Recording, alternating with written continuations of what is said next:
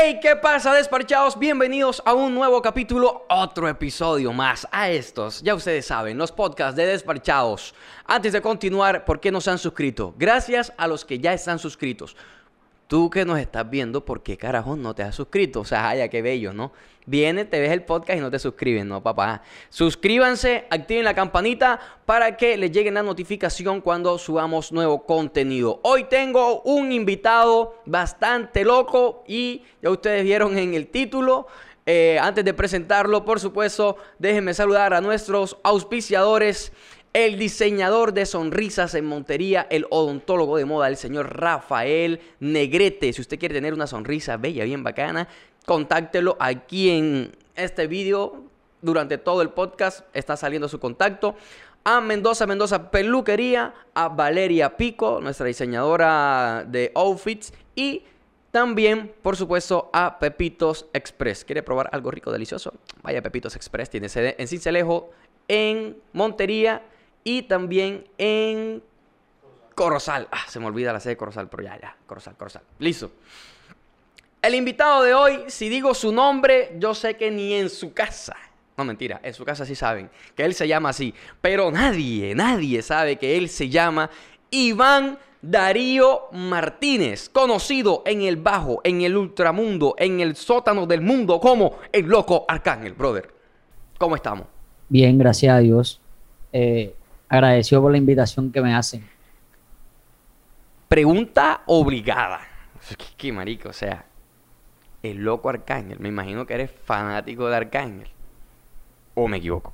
Sí, claro. ¿Desde cuándo lo vienes siguiendo? Desde, desde que hace muchos años, como desde que tengo 11 años, 12 años, vengo siguiendo Arcángel. Bueno, ahora, ¿por qué loco? Me dice que estás loco, pero ¿por qué crees que estás loco?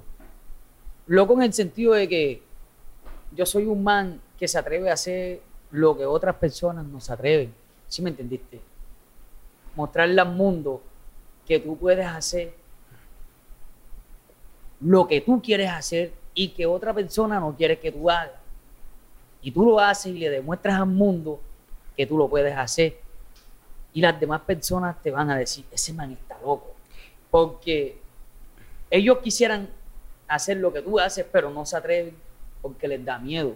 O de pronto van a hacer bochorno o van a hacer la payasada. ¿Y qué es lo que tú haces que tú consideras que la gente no se atreve a hacer, pero que tú sí lo haces? Como tú estás viendo aquí, la gente dice que yo soy culeman horrible, que yo soy un man feo y todas esas cuestiones. Entonces, ¿qué es lo que pasa? Cuando tú le demuestras al mundo y el mundo sabe de que tú eres feo, pero tú te consideras de que no eres feo, tú le dices al mundo, yo soy lo más exótico que tiene este planeta Tierra.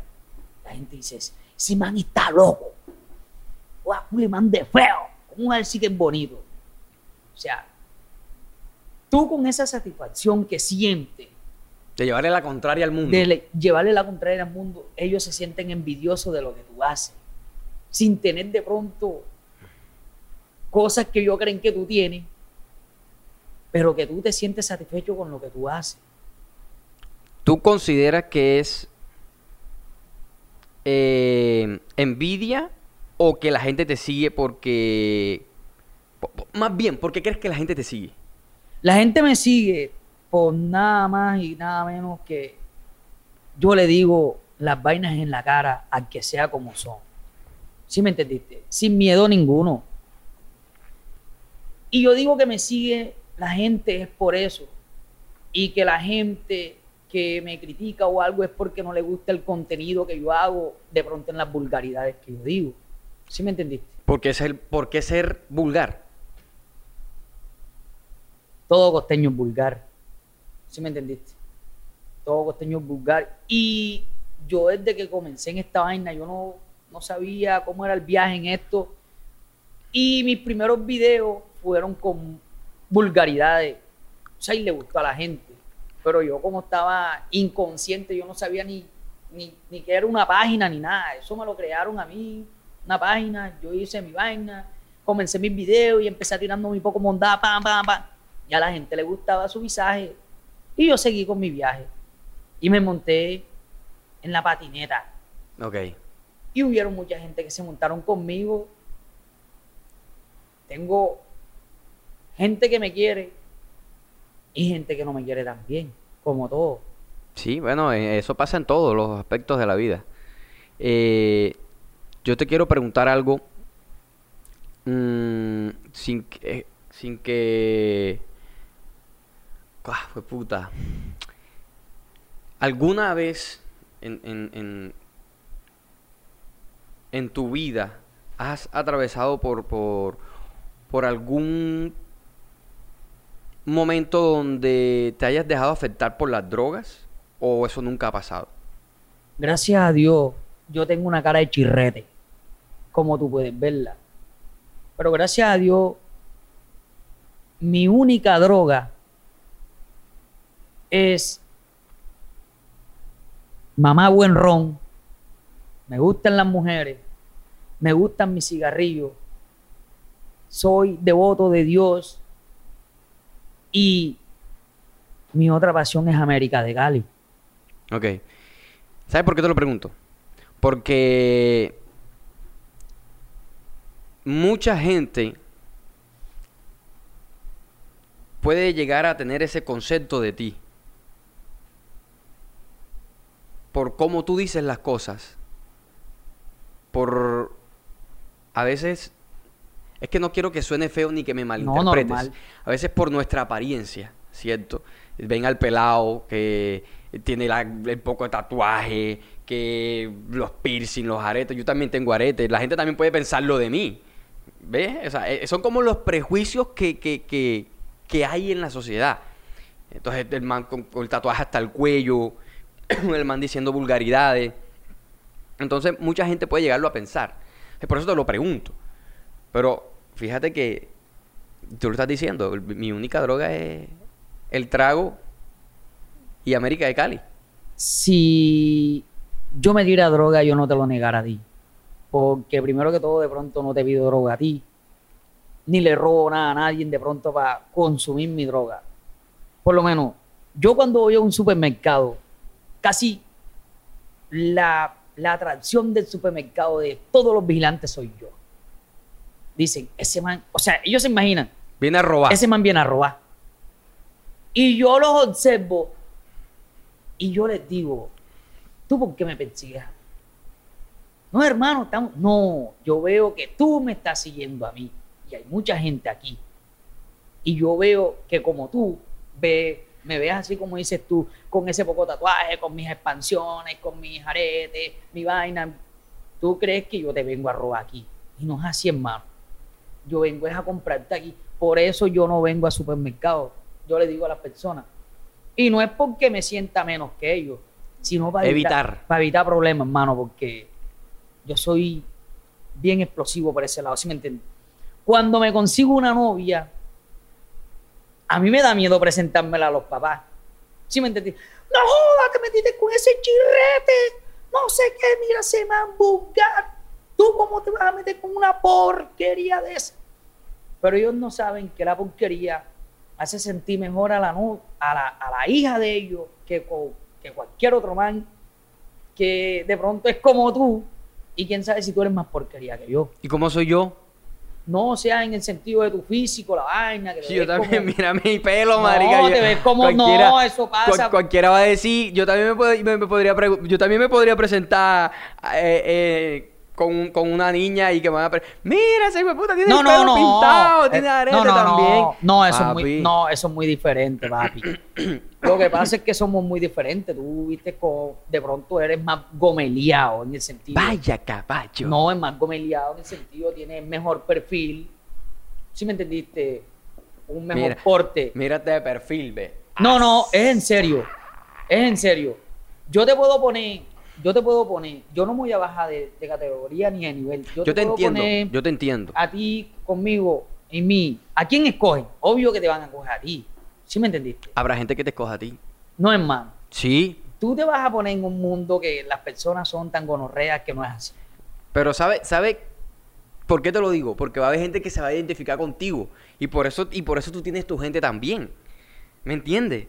Es que, es que tú vas a un supermercado, una tienda de ropa, y, y tú coges una camiseta.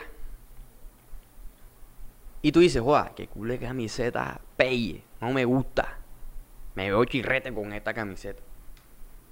Pero de pronto va otra persona y ve la camiseta y dice, do joda, qué camiseta de linda. Me la voy a poner, me veo elegante. Son conceptos, son gustos, pero yo entiendo tu punto. También lo entiendo. Y tú dices, y, y, y, y tú te vas a la generalización social. Tú dices, tal vez yo pueda tener mucha más aceptación que tú. ¿Sí? Y, y, puede que tengas cierto grado de razón, pero yo también te digo, va a haber gente que se va a identificar con, lo, con, con, tu apariencia y con lo que tú haces. ¿Por qué? Porque en el mundo hay de todo. ¿Sí me entiendes? Y va a haber que se va a sentir identificado con tu personalidad. Y por eso tú también tienes tu gente. ¿Sí pilla? Es, es mi opinión. Es mi opinión. No, si es la verdad. Ahora, La verdad. ¿alguna vez te han... eh, no te han dejado entrar a algún lugar o te ha pasado algún chasco así por, por cómo tú eres o por cómo vistes o, o por las cosas que llevas encima o los tatuajes o algo Sí, así? claro, muchas veces. Muchas veces, a centros comerciales. Eh, siempre me sacan una excusa barata, no, cualquier cosa, y yo, bueno, ya normal. Yo por eso no voy a esas cuestiones de. A mí me invitan muchas veces, me han invitado muchas veces allá a esas cuestiones de la castellana, esos bololos de por allá. Y yo no, yo no voy para allá, como te digo, yo no me siento inferior de, que nadie. Pero yo no voy a aceptar que un, que un man me ande mirando a mí sobre el hombro. Te manqueo, te manqueo, josiqueando, ¿sí me entendiste? No, mejor no voy. Yo me meto a mi toletera porque mi toletera es una vaina sabrosa. Yo te voy a invitar para que vayas al caribeño, a la gozadera. Terraza verde. Terraza- Eso es una vaina exótica de loco. ¿Sí me entendiste? Todo el mundo para allá al lavadero, a los chonchitos. Es una vaina de loco, pero es una vaina sabrosa. ¿Cómo te recibe la gente ahí? Hay aceptación de todo el mundo. Tú vas, te aceptan. Tú no te metes con nadie, nadie se mete contigo. Yo voy, hey, loco, ¿qué? ¿Todo bien, hermano? Y tal. Bacán. Esa es una conexión sabrosa del sur que aceptan a todo el mundo. Pero yo soy del sur. Por eso te Papi, estoy bien diciendo. sur. Por yo, eso soy, te- yo soy más sur que tú porque tú estás una cuadra más adelante. Por eso te estoy diciendo que No el sur acepta casi a todo el mundo. El norte no es así. El norte tiene su tipo de aceptaciones que son de los mismos grados de ellos, casi la mayoría, o es mentira. Exclusión social se llama eso, ¿sí? Bueno. Eh, ¿Cómo es que se llama eso? Eh, se queda estrato. ¿Cómo es que es, Pacho? Eh, di- diferencia de clase, ¿cómo es que? De estrato. Eh, de, de- de estrato, pero no, eh, estrato. tiene un, un nombre técnico, como por así decirlo, pero bueno, no, no lo recuerdo ahora. Diferenciación de clase no es, no es como resentimiento de clase, no. Ah, Una vaina así, no sé, no recuerdo. Bueno, en fin, te quería preguntar, eh, ¿tú te consideras un creador de contenido? ¿O qué, qué te consideras tú que haces en las redes? Hermano, yo no me considero ni influencer, ni creador de contenido, no sé. Yo lo que me considero es un hablador de bondad, como siempre lo he dicho. ¿Sí me entendiste? Porque un creador, no, un influencer es aquella persona que de pronto, no sé si me estoy equivocando en lo que te estoy diciendo, Pero es tu concepto, dale. es no mi te preocupes. concepto.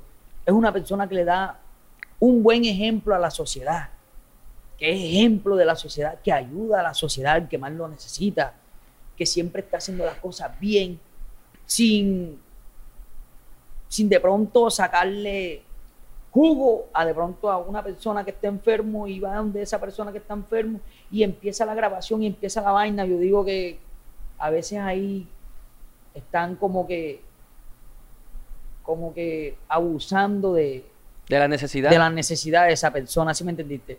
El buen influencia a veces no muestra lo que hace, las acciones buenas, pero uno sabe que las está haciendo bien. El creador de contenido, no sé qué mondaje es esa para decirte la verdad.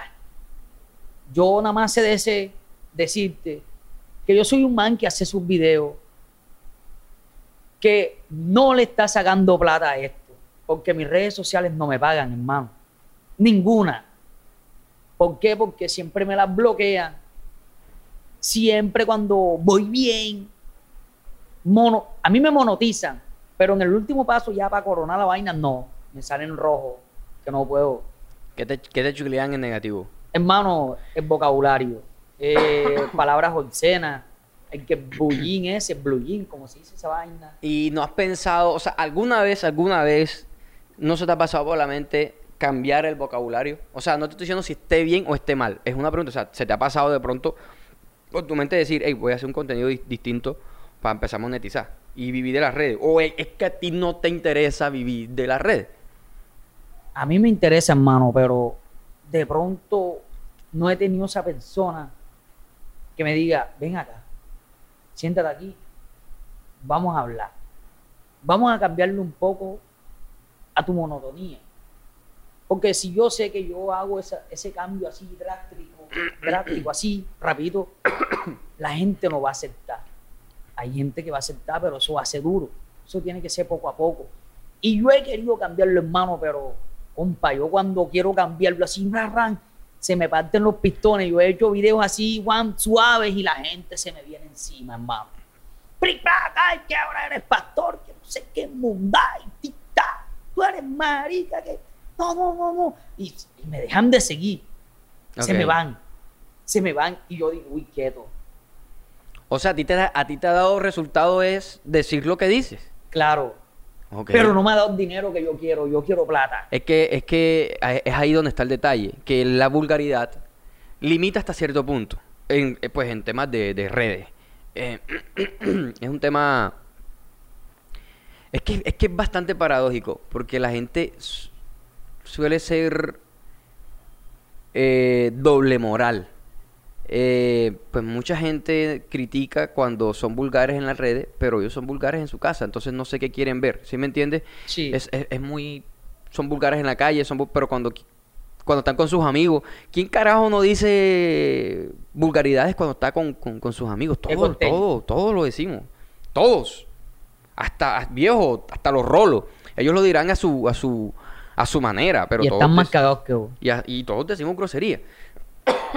El cuento es que cuando ya tú quieres monetizar la vaina en temas de redes, pues ya se vuelve un poco más complejo. ¿Se puede? Sí se puede. Pero se vuelve más complejo. O sea, todo tiene como que, no sé, un límite o algo así, no sé, Está pensaría yo. Está muy complicado Facebook y esas cuestiones. está Sí, no, Facebook más que todo. Facebook, Facebook, bueno, TikTok te, te censura otro tipo de, de contenido, el violento. Me la han eh, bloqueado. eh, las redes están bastante eh, jodidas con pechichonas, eso. Sí, están de, de hecho, hay muchos influenciadores que, bueno, influenciadores que, le, que, que les han cerrado las cuentas precisamente por, por el contenido que están haciendo. Ahora, te hago una pregunta. ¿Cómo ves tú el panorama de los creadores de contenido, influencia, influenciadores, eh, TikToker, Instagramer, como la jodienda que tú quieras llamarlo? ¿Cómo ves el panorama aquí en Montería? Aquí en Montería. Yo aquí la verdad. Aquí yo no veo una mondada decirte la, la plena. Porque hay unas personas, yo hablo claro, tú sabes que a mí, a mí no me tiembla el pulso para decir las cosas. Y si tengo que decir los nombres, yo los digo sin miseria. Aquí hay personas en el Instagram que tienen 3.000, 4.000, 5.000 y no llegan a las 10.000. Y yo no sé qué mondad se cree. O sea, tú los ves y tú lo ves con un estilo, estilo que un influencer de verdad no tiene. O sea, tú los ves y tú dices, este man que se está creyendo.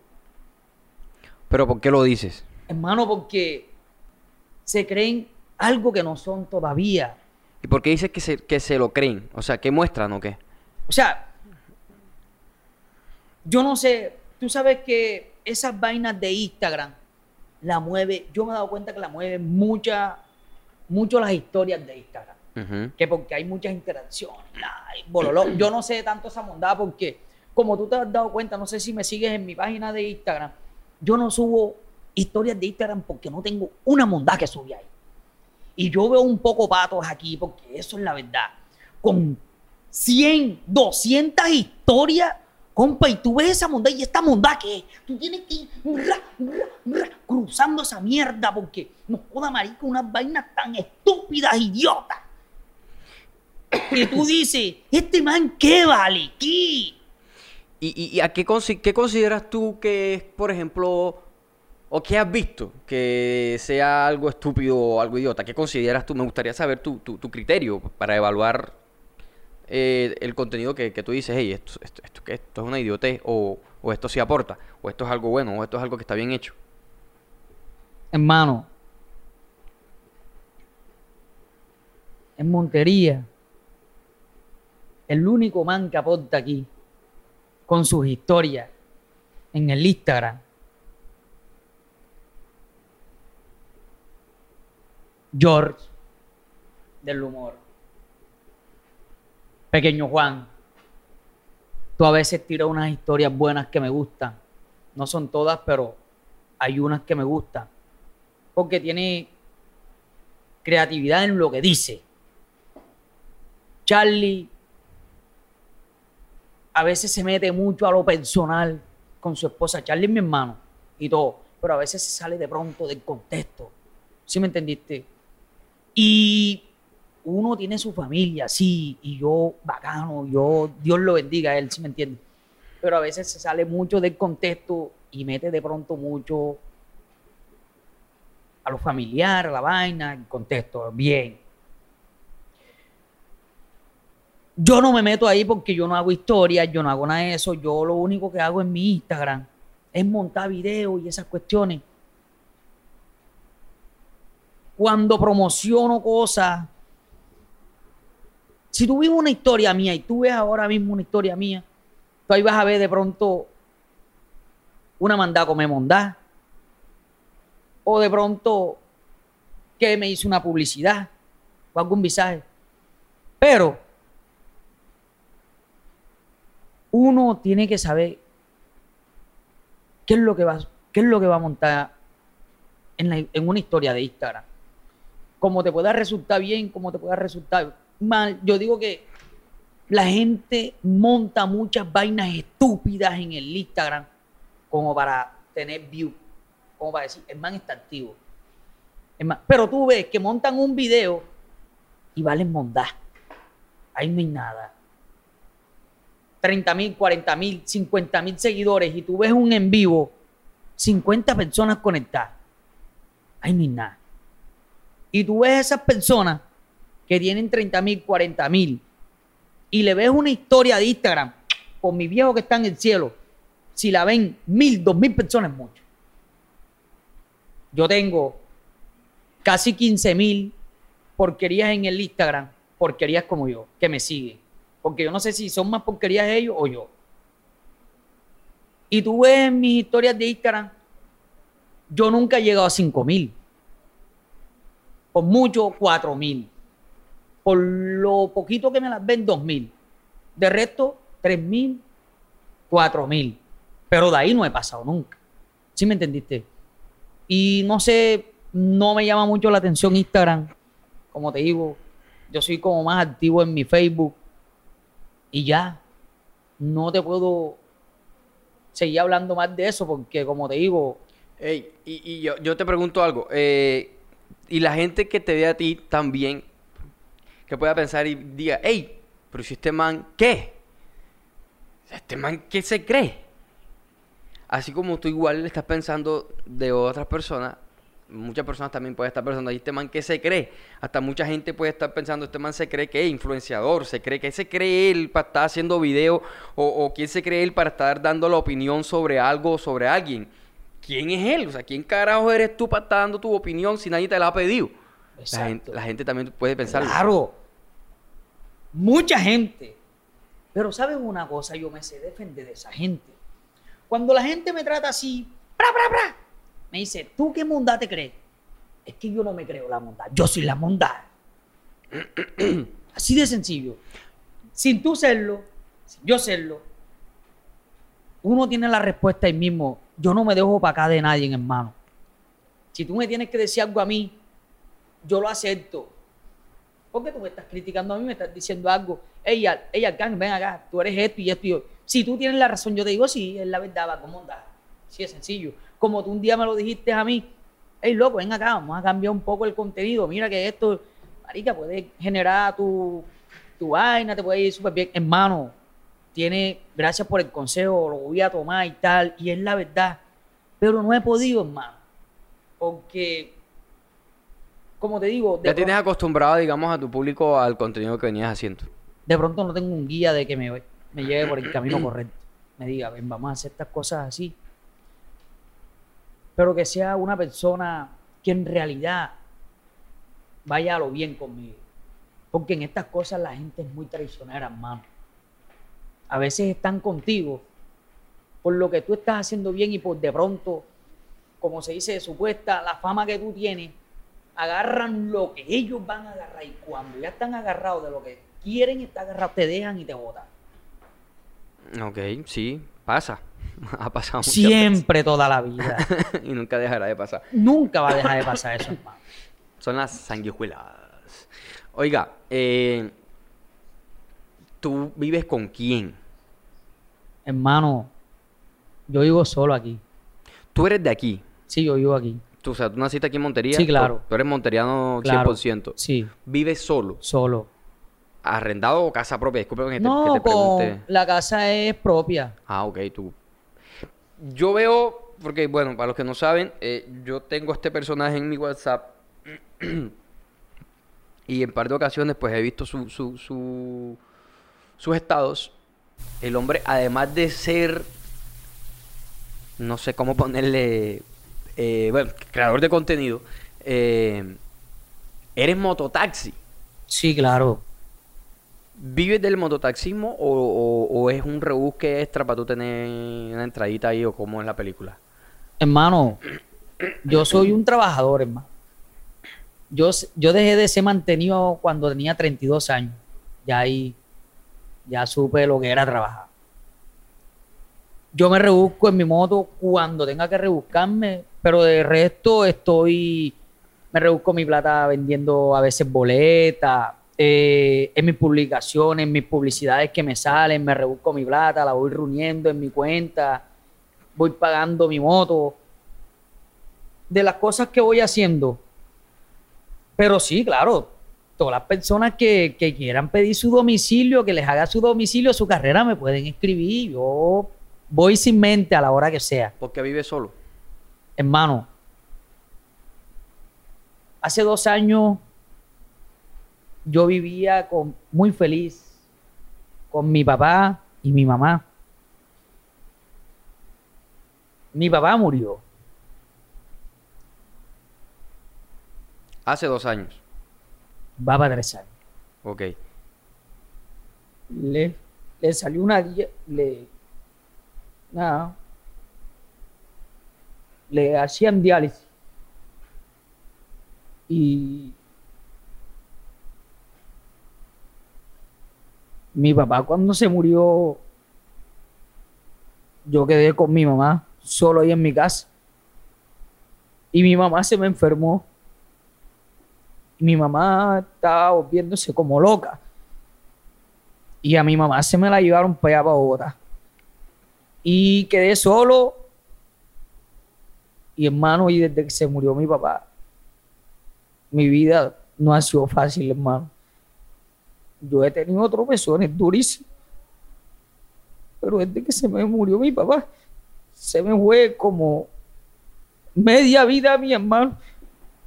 Que mi papá era todo para mí. Todo, hermano.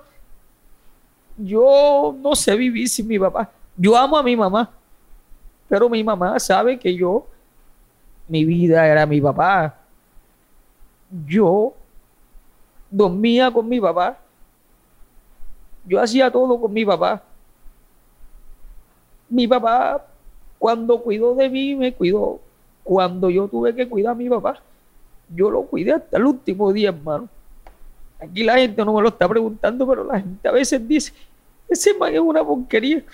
Pero este man que ustedes están viendo aquí hizo las cosas bien con mi papá. Yo soy una buena persona, para que no me anden teniendo un concepto malo, hermano. Que la gente dice que este man es una gonorrea, pero yo no soy así. Yo en el fondo de mi vida, a mí me duelen las cosas. A mí me duelen muchas cosas que la gente me hace. Por eso yo me siento bien después que mi papá se murió, porque cuando mi papá se murió, yo no boté una sola lágrima, hermano. Y estoy llorando aquí porque a veces uno se desahoga con las demás personas. y siente todavía el vacío. Yo siento el vacío de mi papá. Cuando él partió, partió mi vida, hermano. Media vida se me fue. Yo me recuperé. Yo seguí adelante. Yo oro todos los días. Yo le pido mucho a mi papá que, que me guíe por el camino que es. Y gracias a Dios,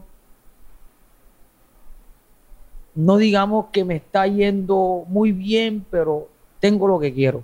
Estás tranquilo. Estoy tranquilo por las cosas que hice bien con él y ya estoy bien con mi familia. Antes no tenía una buena relación con mi familia. Mi mamá está bien. Estoy bien contigo aquí. Gracias por la, por la entrevista que me estás dando. Pero yo quiero decirle a toda la gente que las apariencias engañan, hermano. Este, todo el mundo me puede tener el concepto que, que ellos quieran. Pero tienen que conocerme primero para que, para que digan, ese man es una porquería o digan, ese man es bien, porque yo no me dejo juzgar de nadie, porque el que juzga es Dios. ¿Ya me entendiste, hermano? Entonces, eso es un poquito de, de lo que es mi vida todos los días que pasa. ¿Tu mamá cómo, es, cómo está ella? ¿Cómo está la situación de ella? Porque me Mi estabas diciendo que mamá- ella estaba perdiendo un poquito la, la cordura. Mi mamá está bien, gracias a Dios. ¿Está con quién? ¿Tienes más hermanos? Hermano, yo te voy a decir la verdad. Mi papá yo nunca lo conocí. Mi papá yo nunca lo conocí. Eh, O sea, tú vivías con tu padrastro. con mi abuelo. Con tu- ah, tú, tú le dices papá a tu abuelo. Sí. Ok, listo. Tú no conociste a tu papá biológico. No. Ok. Mi mamá vive aquí. Mi propia mamá. O sea, tu mamá le dices a tu abuela, me imagino. Sí. Ok, ya, entendí. Mi propia mamá vive aquí. Yo tengo familia aquí, pero prácticamente vivo solo, ¿sí me entendiste?